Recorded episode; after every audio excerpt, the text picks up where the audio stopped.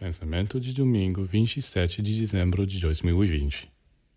Por terem decidido se aproximar do Senhor, se identificar com Ele, alguns só conseguiram se tornar insuportáveis, a ponto de se desentender com a família e com os que estão ao seu redor.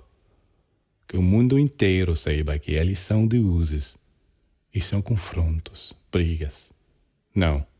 Quando você pratica aproximar-se do Senhor, tornar-se parte dele, tem que ter mais generosidade e amor, porque Deus é amor.